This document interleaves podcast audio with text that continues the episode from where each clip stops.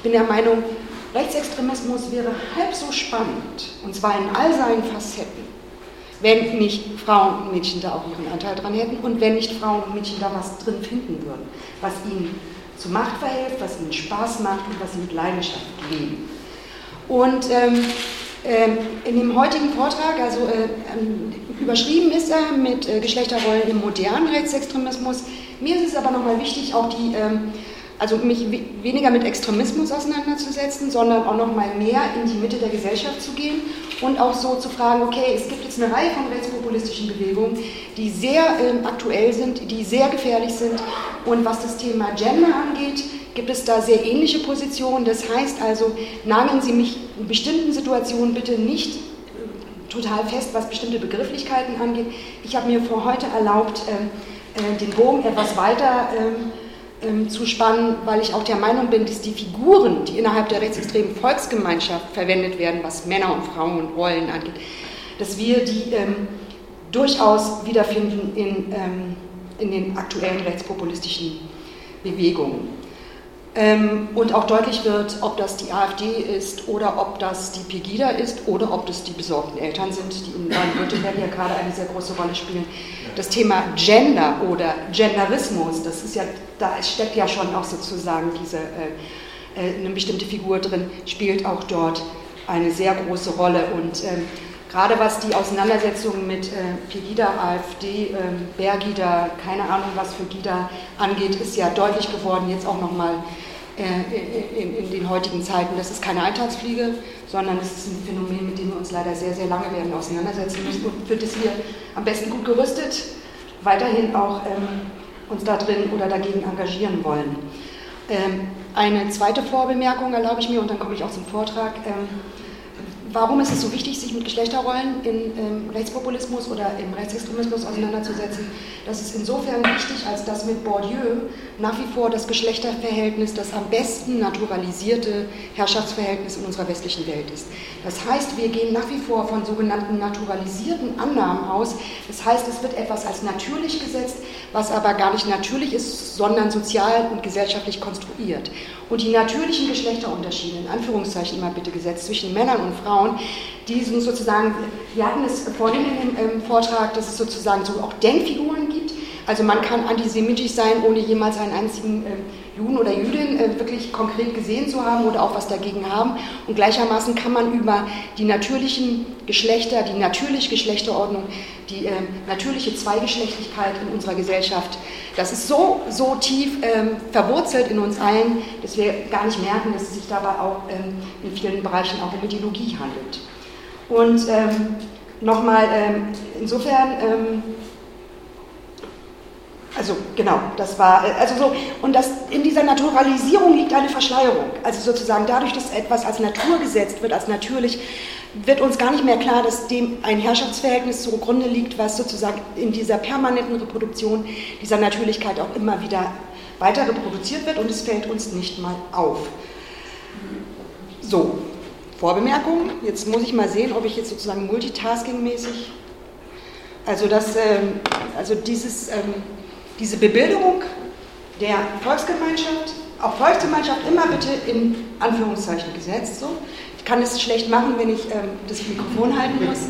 Ähm, was wir sehen, ist, es so eine, eine völkische Familie, aber was wir halt auch sehen, es geht um Familie. Also sozusagen Bilder von Familien finden wir indessen auf sehr, sehr vielen rechtsextremen Aufmärschen. Und es, ich habe mir jetzt erlaubt, sozusagen diese Bilder auch zu mischen. Es wird einerseits immer Bilder geben von rechtsextremen Aufmärschen und andererseits auch nochmal Bilder äh, aus rechtspopulistischen Zusammenhängen. Dazu sage ich dann immer was kurz, damit Sie auch wissen, wo wir gerade sind. Aber das ist ähm, ähm, sogenannter Tag der Zukunft. Da geht es darum, dass das deutsche Volk ausstirbt und solche Dinge. Ja, ja. Ja, und ähm, ein sehr, sehr, sehr beliebtes Thema der Rechten, aber nicht nur der extremen Rechten. Ähm, wir befinden uns jetzt hier schon immerhin am zweiten Punkt, Übersicht, Gliederung. Ähm, dann äh, nehme ich Sie mit ähm, und habe so ein Potpourri von, über was reden wir heute eigentlich, mit wem wir, haben wir es heute zu tun und ähm, ähm, wie ist da auch der Bogen indessen sehr, sehr weit gespannt. Dann möchte ich äh, Ihnen gerne die Konstruktion ähm, der rechtsextremen Volksgemeinschaft näher bringen, weil ich der Meinung bin, dass das das Innen ist, das Fundament, sozusagen das Geschlechterverhältnis ist nach wie vor das Fundament, was Rechtsextremismus nach innen ausmacht. Anders ausgedrückt gerät das ins Wanken, wäre das zum Beispiel auch eine Möglichkeit, wirklich zu irritieren. Ähm, dann sage ich was zum Thema Männerrollen, dann sage ich was zum Thema Frauenrollen und ähm, beschäftige mich dann noch ein bisschen, wenn es die Zeit zulässt, mit dem Thema Antifeminismus bzw. anderen Themen, die im, äh, in diesen Bewegungen aufgenommen werden. Hier, das ist ähm, Pegida, das kennen Sie alle. Ähm, das ist ja auch so, dass es leider, ähm, leider nicht weniger wird. Ähm, und äh, Pegida ist insofern auch nochmal interessant, als die ähm, haben im letzten Jahr dann auch so einen 20-Punkte-Katalog verabschiedet, wofür und wogegen sie alles sind. Und unter Punkt 17 ist dann auch ähm, gegen Gender-Mainstreaming und gegen Genderismus, also was ja auch eigentlich fast immer passiert, sowohl in der jungen Freiheit als auch in rechtsextremen Hetzblättern, ähm, dass Gender, Genderismus, Gender-Mainstreaming, alles ist eins und wird halt auch sozusagen als Chiffre für alles Mögliche benutzt. Und es wird überhaupt nicht unterschieden, dass Gender Mainstreaming eigentlich mal in, äh, als Programm gedacht war, ein Programm, das Verwaltungshandel beeinflussen sollte, ein europäisches Programm, äh, wo es darum ging, dass jede Verwaltungshandlung, äh, dass man da schauen muss, inwieweit sie die männlichen Interessen als auch den weiblichen Interessen gerecht wird. Also anders ausgedrückt, was, äh, äh, was brauchen wir, wenn wir zum Beispiel einen Spielplatz planen, brauchen wir da und so weiter und so fort. Also einfach mal sich daran zu orientieren, dass es in unserer Gesellschaft unterschiedliche Geschlechter gibt. Das ist das, was Gender Mainstreaming eigentlich mal gedacht, als solches gedacht war. Aber indessen wird es halt sozusagen auch in, diesem, in dieser Gleichsetzung so inflationär verwendet, dass es eigentlich nicht mehr ähm, ähm, klar ist, was damit gemeint ist. Und dieses Gegengenderismus, die, was erzeugt wird, ist dieses Bild, dass die Bösen, die da oben, ähm, Europa, EU, äh, ist dann auch alles immer so relativ schnell austauschbar, die wollen nämlich die wahre Frau und den richtigen Mann abschaffen. Und das wollen sie schon ganz, ganz früh. Damit sind wir dann auch relativ schnell bei den besorgten Eltern und bei dem Thema Frühsexualisierung. Also was die nämlich wollen, die wollen den Männern ihre Männlichkeit nehmen und den Frauen ihre Weiblichkeit und das ist dann alles Gender Mainstreaming. Und das ist eine Figur, die wirklich sich durchzieht. Und zwar sowohl bei der NPD, das werden Sie gleich noch sehen, als auch unter anderem bei den besorgten Eltern. Hier ähm, sind wir dann direkt bei den, ähm, bei den besorgten Eltern. Und das, ähm, das Interessante ist ja, dass äh, Demo für alle, ähm, wahrscheinlich ähm, wissen Sie das ja auch, es ist ja auch in Ihrem, also in Ihrem, erster Linie in Ihrem Bundesland so präsent. Es, Im Prinzip geht es ja gegen diesen Bildungsplan. Es geht darum, dass auch, ähm, auch in der Grundschule ähm, Sexualaufklärung unterrichtet werden soll und dass in dieser Sexualaufklärung nicht nur erzählt werden soll, dass es Heterosexualität gibt, sondern nein, was ganz sozusagen ist, äh, was ganz Schlimmes, dass wir zur Kenntnis nehmen, dass es auch schwule und lesbische Sexualitäten gibt und dass es auch Regenbogenfamilien gibt und dass es auch ähm, also, ähm, so sein kann, dass zwei Väter Kinder erziehen oder zwei Mütter oder das ist Patchwork, also sozusagen. Das ist ähm, im Prinzip der Hintergrund der besorgten Eltern, der Gründer der besorgten Eltern, das ist ein ähm, fundamentalistischer Familienvater, christlich fundamentalistisch, der, ähm, der äh, dafür sorgen wollte, dass, äh, er kommt aus Nordrhein-Westfalen, der dafür sorgen wollte, dass seine Kinder nicht am Aufklärungsunterricht teilnehmen müssen. So. Ist, ähm, das heißt sozusagen, und das Interessante ist, dass diese ähm, ähm, die, ähm, dieser Wahn, dass, dass sozusagen, dass seine Kinder sich damit auseinandersetzen müssen, dass unsere Welt bunt ist und vielfältig ist, ähm, dass das dazu geführt hat, eine wirklich, man kann ja sagen, ähm, nicht so groß wie Pegida zum Glück nicht, aber trotzdem eine durchaus wichtige Stimme in der Landschaft in Baden-Württemberg geworden ist. Und sieht total nett aus, oder? So rosa und hellblau, also rosa für die Mädchen und hellblau für die Jungs und bitte nicht mischen. Weißt du, schlimmere Vorstellung, dass ein Junge rosa tragen könnte, weil dann wird seine Männlichkeit, dann wird er ja kein richtiger Mann. Also solche, die Bilder, die dahinter stehen, sind doch total absurd. So. Und, aber die, die, die Demos von denen, ähm, Demo für alle, orientiert sich an Frankreich, gibt es schon ganz lange, Manif pour tous, gibt es sozusagen, ist auch eine Massenbewegung, ähm, ist ins Leben gerufen worden, als auch in Frankreich die homosexuellen Ehe diskutiert worden ist oder verabschiedet werden sollte. Seitdem gibt es dieses Manif, also sozusagen auch übersetzt heißt es wirklich Demo für alle. Und das ist ein Familienfest. Da gehen die Leute mit ihren äh, Kindern hin. Da tragen dann die Kinder auch so, ähm, ähm, so Schilder gegen die Frühsexualisierung. So. Also so. Das ist auch eine totale Instrumentalisierung von Kindern, was dort passiert. Aber egal, so, äh, zum, zum Thema Kinderrechte. Kinderrechte sind in dieser der Bewegung der besorgten Eltern nicht so wahnsinnig wichtig. Und es ist super nett. Von dem es sind ganz viele Frauen auch anwesend. Es hat so rein optisch überhaupt nichts mit, mit dem zu tun, was immer noch in den Köpfen ist, wenn wir über Rechtsextremismus reden. Häufig ist in den Köpfen immer noch das Bild des gewaltbereiten Stiefelnazis. Dann haben wir die AfD, hören wir ja später nochmal im äh, weiteren Vortrag dazu. Ich bin auch schon total gespannt. Aber Genderwahn ist auch ein ganz, ganz wichtiges Thema. Es gab dann ähm, zu ähm, einer Wahl auch so äh, den, der Versuch der jungen AfD. Die junge AfD ist übrigens nochmal radikaler, was die Geschlechterrollen angeht, als die alte AfD. Ähm, wo die Leute sich ähm, äh, haben fotografieren lassen, warum sie ähm, nicht feministisch sind und warum sie das auch nicht nötig haben. Also in der AfD ist es auch so, als Frau habe ich es ja nicht nötig, Feministin zu sein, weil sozusagen wir sind ja heute auch alle gleichberechtigt. Und ähm, ähm äh, Genderwahn ähm, spielt eine große Rolle. Das Interessante ist, dass ähm, zur Europawahl nee, es war nicht die Europawahl, das wissen Sie wahrscheinlich alles viel besser. Es gab jedenfalls, ähm, äh, müssen ja Listen erstellt werden, um sich registrieren zu lassen. Und das Interessante ist, in Berlin sind diese Listen erstellt worden, indem, man, indem die AfD auf das schwul-lesbische Straßenfest gegangen ist, was einmal im Jahr stattfindet, und hat da zum Thema so auch sexuelle Orientierung und Rassismus schließt sich ja auch in keiner Weise aus oder so. Aber jedenfalls haben die die Stimmen, ein Drittel der Stimmen, die nötig waren, haben sie auf diesem schwul-lesbischen Straßenfest äh, gesammelt, weshalb danach die Bundes-AfD in ganz schöne Nöte gekommen ist und nochmal ganz nachdrücklich hinweisen wollte, dass das nicht die Hauptstoßrichtung der AfD ist, äh, äh, auf dem schwul-lesbischen äh, Straßenfest Stimmen zu sammeln.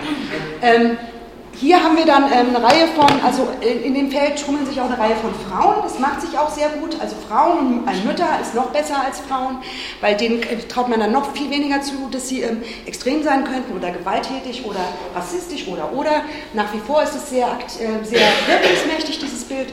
Barbara Rosenkranz ist eine ähm, ähm, ähm Rechtspopulistin aus ähm, Österreich, verheiratet mit einem Rechtsextremen. Da ist sozusagen auch die FPÖ spielt da ja auch ähm, eine sehr tragende Rolle, leider indessen in Österreich. Und was wir hier haben, ist immer wieder diese Frühsexualisierung von Kindern, also was erzählt wird, das, was die wollen, was Europa will, was die bösen Feministinnen wollen, was das sozusagen den Kindern in der Grundschule dann beigebracht wird, wie man mit einer Lederpeitsche umgeht. Ist natürlich alles totaler Blödsinn, hat nie jemand zu irgendeiner Zeit gesagt, aber es gibt halt diese, ähm, diese Pädagogik äh, der sexuellen Vielfalt gibt es indessen, das ist ein Standardwerk und da werden Methoden für die ähm, äh, Arbeit in Schulen besprochen und es gibt Methoden, die setzen sich mit auch mit Pornografie auseinander und so weiter und so fort. Also damit, womit Jugendliche heutzutage ganz normal konfrontiert werden, ob wir das gut finden oder nicht, jedenfalls ist das deren Realität. Und das sind dann Übungen für die 10. Klasse. Das, was äh, die sozusagen die besorgten Eltern daraus machen, ist halt, dass sie so tun, als würde das in der Grundschule schon thematisiert werden. Und was auch grundsätzlich gemacht wird, Kindern wird eine eigene Sexualität äh, abgesprochen, obwohl wir eigentlich seit Freud wissen, und ich meine, Freud ist ja auch schon eine Weile tot, dass, dass sozusagen die Kindersexualität, also Kinder sind sexuelle Wesen, es hat nur überhaupt nichts mit Erwachsenensexualität zu tun. Und aber diese Negation ist auch wieder eine absolute, den Kindern werden im Prinzip damit jede Rechte und Recht auf eine individuelle Entwicklung wird abgesprochen. So, dann haben wir ähm, ähm, hier nochmal eine andere Erscheinungsform. Das ist dann halt, äh, jetzt begeben wir uns dann wieder mehr in Richtung Extrem. Das sind dann auch Bilder, die dann viel mehr Angst machen. Also eine Demo von den besorgten Eltern macht viel weniger Angst als eine Demo der Hogesa. Hat unter anderem auch was damit zu tun, Hogesa, Hooligans gegen Salafisten, dass dort auch äh, Gewalt, auch Straßengewalt gelebt wird. Und das heißt also, auch dort finden wir, ähm, also ist sozusagen die äh, das Potpourri von dem besorgten Familienvater, der besorgten Familienmama bis hin zu durchaus gewaltbereiten ähm, ähm, ist dort vorhanden. Und in der nächsten Folie sind wir dann im klassischen Rechtsextremismus gelandet. In, interessanterweise, die, die Slogans sind indessen total austauschbar. Das ist ähm, ähm, Free Gender ist eine, ein rechtsextremes Internetportal gewesen, die sich explizit zum Thema gemacht haben, Gender Mainstreaming und Genderismus abzuschaffen. Die haben auf rechtsextremen Veranstaltungen Bildungsarbeit geleistet. Das ist eine Gruppe von jungen Leuten gewesen, in denen auch Frauen vertreten werden, die gesagt haben, das, was Gender Mainstreaming macht, ist genau das, was ich vorhin gesagt habe. Die wollen unsere Kinder zerstören, die wollen den Menschen ihre Identität nehmen, die wollen dafür sorgen, dass äh, der kleine Junge nicht mehr zum richtigen Mann erzogen wird und das kleine Mädchen nicht mehr zur richtigen Frau. Und ähm, hier sehen Sie auch nochmal durchaus sehr moderne Formen, also sozusagen, das sind so, ähm, das, was Sie im Hintergrund sehen gegen Gender Mainstreaming, das ist halt wirklich eher an Antifa-Geschichten orientiert. Also es gibt ja auch dieses Phänomen der kulturellen Subversion. Es ist nicht nur, dass Sie Arbeiterlieder singen, Sie haben auch sozusagen auch das ganze Styling, die ganze, äh, was heutzutage schick ist, autonome Nationalisten heißen nicht umsonst autonome Nationalisten, sondern da ist ganz viel auch in linken Jugendbewegungen geklaut. Also das ist das, was, äh, was heutzutage sehr beliebt ist. Und was auch noch, ganz kurzer Schwenk, auch nochmal zum Thema Antisemitismus, irre beliebt ist, ist das sogenannte Palituch, also das sogenannte Palästinensertuch, weil damit diese Feindschaft zu Israel bzw. die Feindschaft gegenüber Juden ähm, äh, vertreten wird. Und Palitücher, heute auf jeder rechtsextremen Demo sieht man die zuhauf. Man sieht leider auch Che Guevara, also es ist irgendwie so, es ist wirklich total absurd. Sie haben sogar irgendwann mal gebracht, ein, ein Zitat von Rosa Luxemburg ähm, in ihre Propaganda mit aufzunehmen. Hier ähm, sehen Sie dann auch nochmal sozusagen, dann, ähm, das ist halt auch, das sind rechtsextreme ähm, Aufmärsche gewesen, das ist ein Aufmarsch in, ähm, in, in Wismar 2012 ähm, gewesen, auch zum Thema, die Demokraten bringen uns den Volkstod. Die Bebildungen von den ähm, jungen Frauen waren dann die leeren Kinderwegen, äh, also so und zum Thema Familienpolitik, es geht nicht darum, dass in Deutschland mehr Kinder zur Welt gebracht werden sollen, sondern es geht darum, dass deutsche, gesunde, arische, weiße Menschen mehr Kinder kriegen. Das ist einfach total wichtig und zentral. Also ganz viel von dem, was ja vorhin auch nochmal gezeigt worden ist im Bereich Antikapitalismus, finden wir halt auch bei den Bereichen Frauen, Männer, Familienpolitik. Natürlich würden sich viele von uns auch immer wieder eine bessere Ausstattung von Kitas wünschen. Natürlich gibt es eine Reihe von Sachen, wo, wo viele von uns sagen würden, es müssten, Familien müssten finanziell ganz anders unterstützt werden, als sie äh, heutzutage unterstützt werden. Gleichzeitig ist es immer wichtig zu äh, fragen, wenn man solche Slogans hört, an wen wendet sich das und sind wirklich alle Familien damit gemeint oder geht es nur um die Konstruktion der rechtsextremen Volksgemeinschaft? Und hier haben wir dann ein Zitat, ein Zitat von, äh, das ist also klassisch, klassischer Rechtsextremismus. Ähm, und aber das könnte man heutzutage bei den besorgten Eltern auch finden. Also wir haben hier ähm, die Frauenquotenregelung, hat man nicht nötig. So. Also da gibt es ja auch in der AfD genug Leute, die das ganz offensiv vertreten, also sozusagen Quoten brauchen wir nicht, die wirklich Guten setzen sich durch, kennen wir schon auch von früher, hat Darwin übrigens auch gesagt und so weiter und so fort. Also so, so Figuren tauchen immer wieder auf. Feminismus war gestern, wir sind heute alle gleichberechtigt, haha. So. Und das ist das sozusagen Feindbild, die Quotenfrau ist das Feindbild, die Homo-Ehe, ganz klar, Homo-Ehe, ähm, Homo-Lobby wird dann auch geschwafelt, also wir werden regiert von der Homo-Lobby.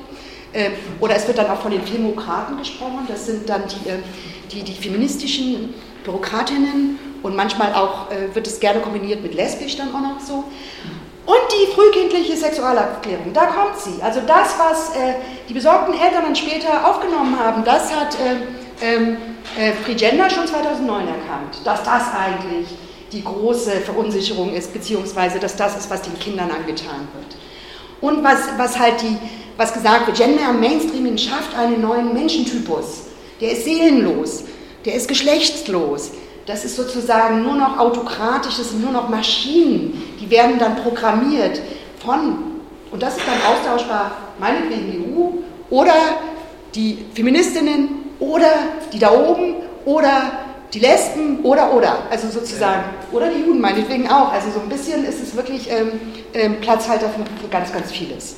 Also wir sehen, es spielt, ähm, Gender spielt überall eine Rolle ähm, und ähm, auch in diesen Bewegungen und ähm, dann äh, zwei, drei Worte zur Konstruktion der rechtsextremen Volksgemeinschaft. Ich hatte ja schon darauf hingewiesen, ich halte das Geschlechterverhältnis für einen ganz zentralen Baustein und ähm, ist auch so, dass die Konstruktion der heutigen modernen rechtsextremen Volksgemeinschaft sich ganz stark orientiert an dem, was wir kennen aus dem Nationalsozialismus. So, gerade was das Thema Geschlechterrollen angeht.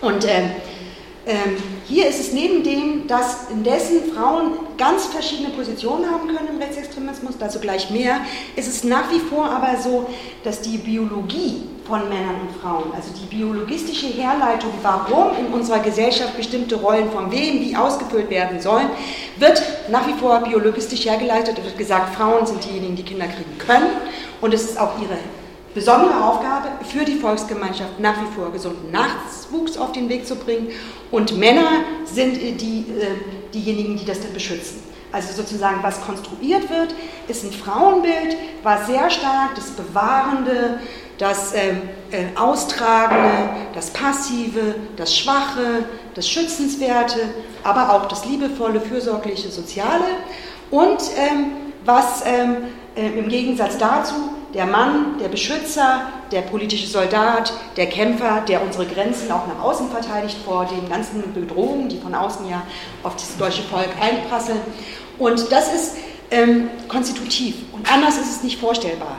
Also jede Form von, ähm, wenn das, also dieser Grundsatz wird an keiner Stelle in Frage gestellt. Und gleichzeitig ist das ja wiederum ein Grundsatz, der sich in weiten Teilen der Gesellschaft, ich würde sagen in der CSU oder in anderen sozusagen sehr konservative Geschlechterbilder, unterscheiden sich nicht unbedingt dadurch. Das Besondere im Rechtsextremismus ist, dass es völkisch aufgeladen ist dass es hochgradig auch rassistisch aufgeladen ist. Aber erstmal diese Idee davon, von dieser biologistischen Aufteilung in Männer und Frauen, würde ich sagen, ist nach wie vor sehr anschlussfähig.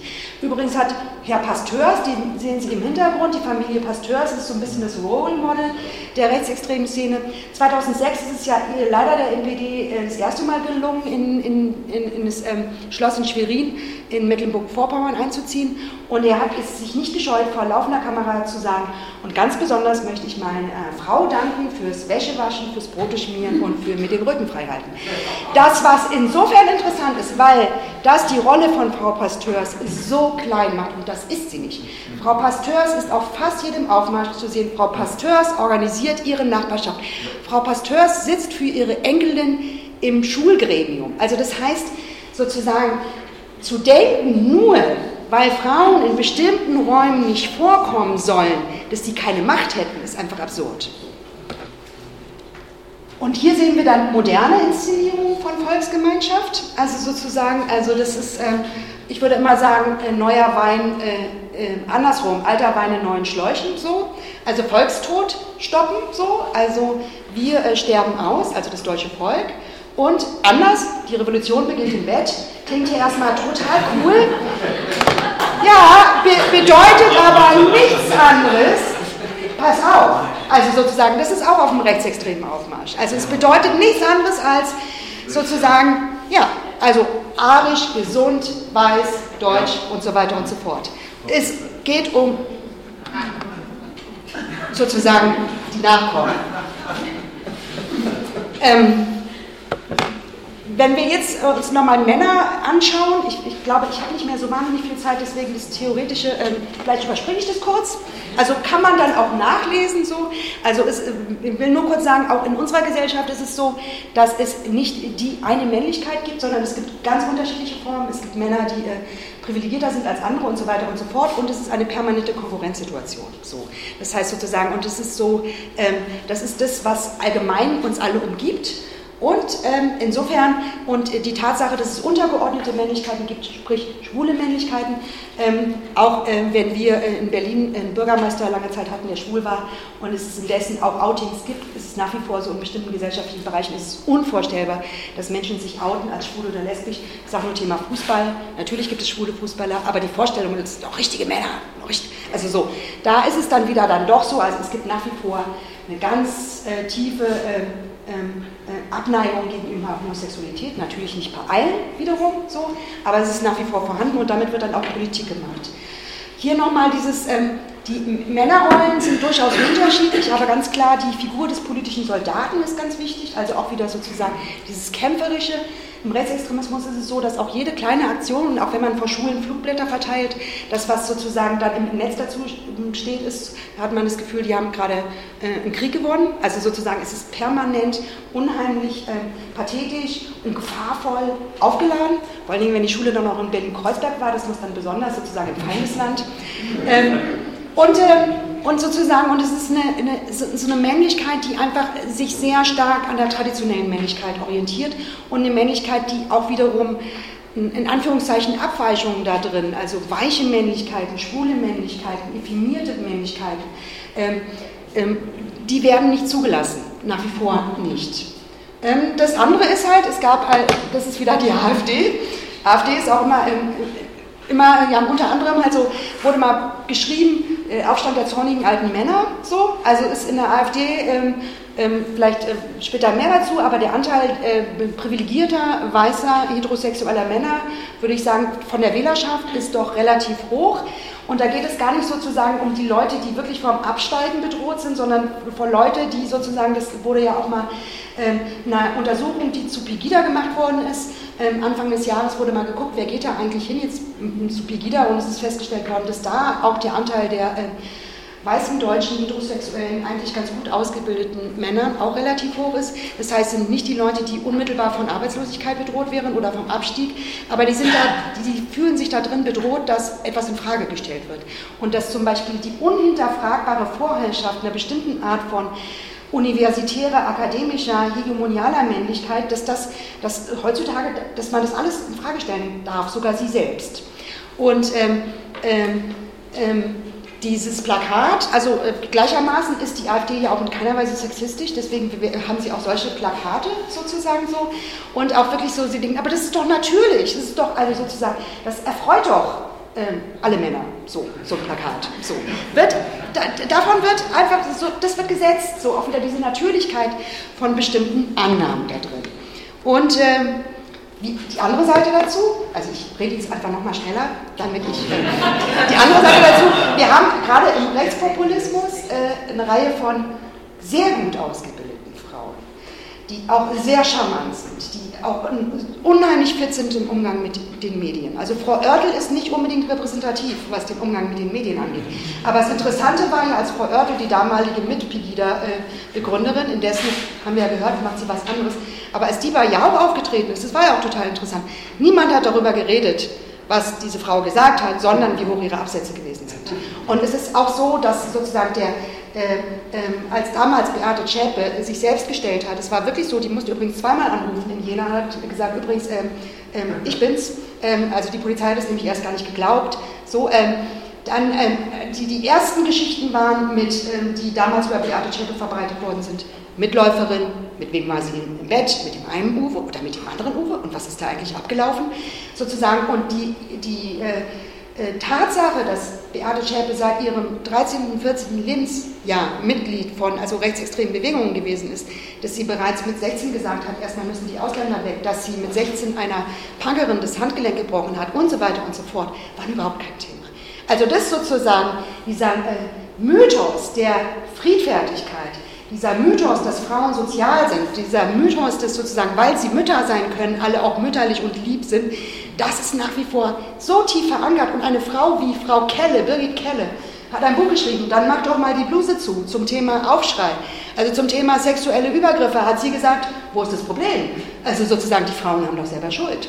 Sozusagen. Und die gibt der Jungen Freiheit Interviews. So, die ist ein ganz wichtiger Scharnier. Alle diese Frauen arbeiten auch für die junge Freiheit. die nehmen Scharnierfunktionen ein. Die machen Rechtsextremismus lebbarer, netter, friedfertiger. So. Ähm, und äh, wussten Sie übrigens, also äh, Beatrice von Storch, das wusste ich bis vor ganz kurzem nicht, wissen Sie, wer der Großvater von Beatrice von Storch gewesen ist? Wissen Sie das? Reichsfinanzminister unter Hitler. Auch eine interessante, ein ganz interessantes Detail. Sie kann natürlich nichts für ihren Großvater. Gar keine Frage. Also ich kann auch nichts für meinen Großvater. Aber die, das Interessante ist ja trotzdem, dass es äh, bisher, äh, das ist da keine Auseinandersetzung, also sozusagen, und was Frau Storch vertritt, das ist ja ähm, auch wirklich ganz wichtig innerhalb der AfD. Sie sitzt für die AfD im Europaparlament und ja. Zwei Worte noch zur doppelten Unsichtbarkeit. Ähm, wir haben die These im Forschungsnetzwerk Frauen und Rechtsextremismus, in dem ich auch bin, die These aufgestellt, dass was bei Frauen und Mädchen im Rechtsextremismus funktioniert, das ist das, die doppelte Unsichtbarkeit. Also nach wie vor ist es so, dass Frauen und jungen Frauen weniger eine politische Meinung zugetraut wird als Jungs und Männer. Das ist sozusagen, das äh, sind die neuesten Untersuchungen auch dazu. Frauen sind eher in vorpolitischen Räumen aktiv, Frauen sind weniger in Gewerkschaften, sind weniger in politischen Organisationen und so weiter und so fort. Ähm, und dann die Vorstellung, dass sie im Rechtsextremismus aktiv sein können, weil Rechtsextremismus nach wie vor als ein sehr, sehr männliches Phänomen wahrgenommen wird. Diese Vorstellung erscheint nochmal schwieriger und das macht sie auf eine Art und Weise doppelt unsichtbar. Und zwei kleine Beispiele, dann glaube ich, reicht es auch als äh, Überblick so. Ich habe das Doppelte vorbereitet, aber es ist ja auch, also, ist auch irgendwann langweilig, mich reden zu hören. Ähm, das eine ist, das eine ist Maria Fank. Maria Fank ist die Vorsitzende des Ring Nationaler Frauens, das ist die Frauenorganisation der NPD, die ist die Landesvorsitzende in Berlin. Ähm, was Sie dort sehen, ist eine öffentliche Versammlung gewesen zum Thema ähm, Unterbringung, also Heim, also sozusagen eine, Geflüchtete, äh, eine Unterbringung für Geflüchtete sollte in Berlin-Hellersdorf eröffnet werden. Daraufhin hat sich eine Bürgerinitiative gegründet, die eigentlich ähm, im Prinzip von der NPD, aber ähm, sozusagen diese Tarnorganisation nannte sich Nein zum Heim. So. Und ähm, diese Bürgerversammlung ist total eskaliert. Und der Bezirksbürgermeister hat, nachdem es total eskaliert ist, es zu heftigen rassistischen ähm, Stimmungen gekommen ist und die auch abgebrochen werden musste, dieser Bürgerversammlung, besorgte Bürger, ähm, hat dann nachher in der Zeitung gesagt, ja, ähm, woher soll ich denn wissen? Da kam dann diese junge Frau nach vorne und ähm, die hat auch noch gesagt, dass sie Mutter ist woher konnte ich denn wissen, dass es sich bei der um eine Nazi-Frau handelt? Also sozusagen, und sie, also Maria Frank, die Tour durch die ganze Republik und ihr Slogan ist immer, ich bin besorgte Mutter, sie ist auch Mutter, so, besorgt ist sie bestimmt auch. Und das ist sozusagen das, was zieht und das ist äh, klassischer, krasser, gewaltförmiger Rechtsextremismus, den, der von ihr ausgelebt wird als besorgte Mutter. Das andere ist Mandy S., eine äh, Zeugin im Prozess gegen Beate Zschäpe gewesen. Die hat äh, unter anderem auch äh, Beate Zschäpe ihre Krankenkassenkarte zur Verfügung gestellt und äh, war in den 90ern ganz wichtig in der Skinhead-Szene bei Blood and Honor in Sachsen so. Also auch nicht irgendeine äh, Frau, die ist in 2011 vom Tagesspiegel ähm, sozusagen aufgefunden worden, weil es dieses Foto gab, wo man sie neben Beate Zschäpe sieht. Es war in den 90ern ein, Aufmarsch gegen die Wehrmachtsausstellung in Dresden, da ist Mandy ähm, ähm, Struck drauf zu sehen. Und dann hat der, äh, hat der Tagesspiegel, hat der Journalist sie interviewt und dann hat sie gesagt, ich bin schon lange ausgestiegen. Ich habe zwei Kinder und wohne mit meinen beiden Kindern auf dem Land in Sachsen, Jugendsünden. Und das hat ja dann auch so geklappt, die Aussteigerin, bla bla bla bla. Zur selben Zeit war die gute Frau noch Mitglied in der Hilfsgemeinschaft nationaler Gefangener, einer rechtsextremen, dessen verbotenen Organisation. Und wir wussten, dass sie dort drin war, aus dem Grund, weil die immer die säumigen Mitglieder aufgeführt hat, also die, die noch nicht gezahlt haben. Und da ist sie bis zum Verbot erwähnt worden. Das heißt, bis dahin war sie noch Mitglied zum Thema, ich bin ausgestiegen. Aber dem Journalisten hat es total ausgereicht, dass sie gesagt hat, ich lebe auf dem Land Sachsen und ich habe zwei Kinder. Also sozusagen, und da wissen wir doch alle, auch gerade Sachsenland, dass das eigentlich überhaupt kein Garant für gar nichts ist. Aber so. Ähm, ja, also ich denke mal, ähm, wir werden uns weiterhin mit diesem Thema, das Thema geht nicht weg. Und das, was Frau äh, Holzkamp und Frau Rommelsbacher 1991 geschrieben haben, äh, das, der letzte Satz, so etwa, wenn Sie um Ihrer Familien willen Flüchtlinge aus dem Wohngebiet jagen. Ich glaube, gerade das Thema äh, rassistische Mobilisierung gegen Geflüchtete und die Rolle von Frauen da drin, da möchte ich einfach schließen damit. Da haben wir nämlich dann alle, dann haben wir die besorgten Mütter und wir haben die knallharten rechtsextremen Frauen und äh, das ist eine sehr unheilvolle Melange. Herzlichen Dank.